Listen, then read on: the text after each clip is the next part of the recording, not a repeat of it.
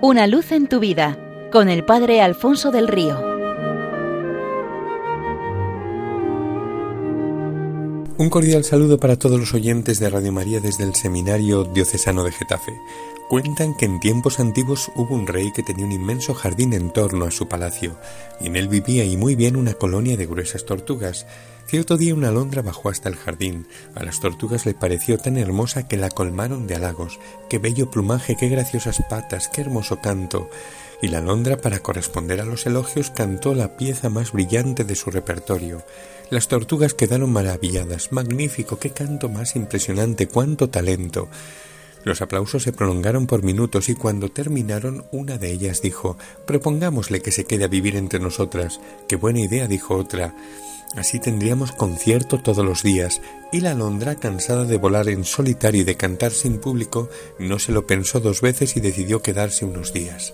Tras varios días, una de las tortugas se le acercó y le dijo Querida Alondra, ya ves que para nosotras eres como una hija, te apreciamos tanto que hemos preguntado a la reina de las tortugas cómo podría ser más feliz, y ella nos ha dicho que la mayor felicidad en la tierra consiste en tener los pies bien puestos sobre el, el suelo.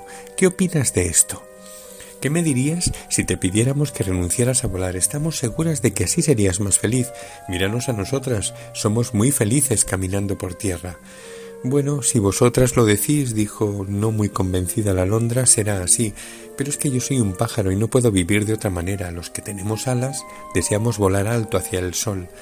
Pero volar parece tan cansado, dijo la tortuga, todo animal sensato, fíjate en nosotras, eh, solamente piensa en tener la panza llena y en descansar. Además, piensa en los peligros que hay en el cielo, las águilas, los halcones, por no hablar de los cazadores. Allí corres un tremendo peligro, te lo decimos por tu bien. Y de esta manera te asemejarás más a nosotras, que te hemos adoptado como una más. ¿Dónde vas a estar mejor que entre nosotras? ¿Dónde vas a encontrar un público más entregado? La alondra, pensativa, acabó respondiendo me parece que tienes razón, hermana. ¿Qué podría hacer para dejar de volar y quedarme para siempre con vosotras? La tortuga, llena de alegría por aquella respuesta, le sugirió arrancarse una pluma de las alas cada día. Poco a poco te será difícil volar y finalmente dejarás de hacerlo sin darte cuenta y sin echarlo de menos. Entonces ya vivirás para siempre con nosotras, eh, caminando por este hermoso paraje, bebiendo agua fresca de sus fuentes y comiendo de las en que nos traen cada día por orden del Rey.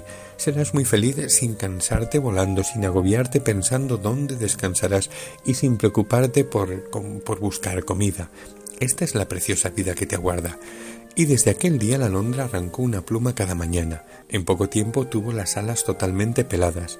Llegados a este punto ya no podía remontar vuelo, pero en compensación llevaba una vida cómoda, pacífica, comía opíparamente y tenía un público que la cubría de halagos. Vivía como un pollo de corral, escarbando en tierra, engordaba cada día, pero era feliz. Se había acabado la vida de tener que volar en círculos concéntricos hacia el sol cada mañana, trinando como las otras alondras para nada.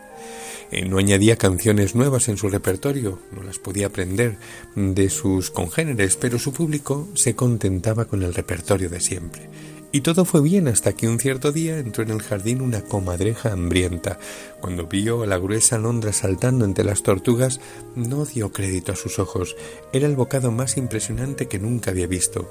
Las tortugas aterrorizadas se escondieron en sus propios caparazones. Ayudadme, gritaba la alondra.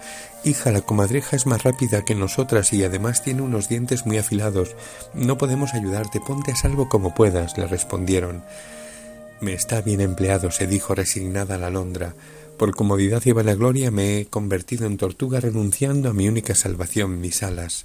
añadió, escondiendo la cabeza bajo lo que quedaba de una de sus alas y resignándose a su suerte mientras escuchaba a la comadreja decir Bendice, Señor, estos alimentos. El tentador promete mucho, no da nada y quita todo. Este es su trabajo desde el inicio de la historia.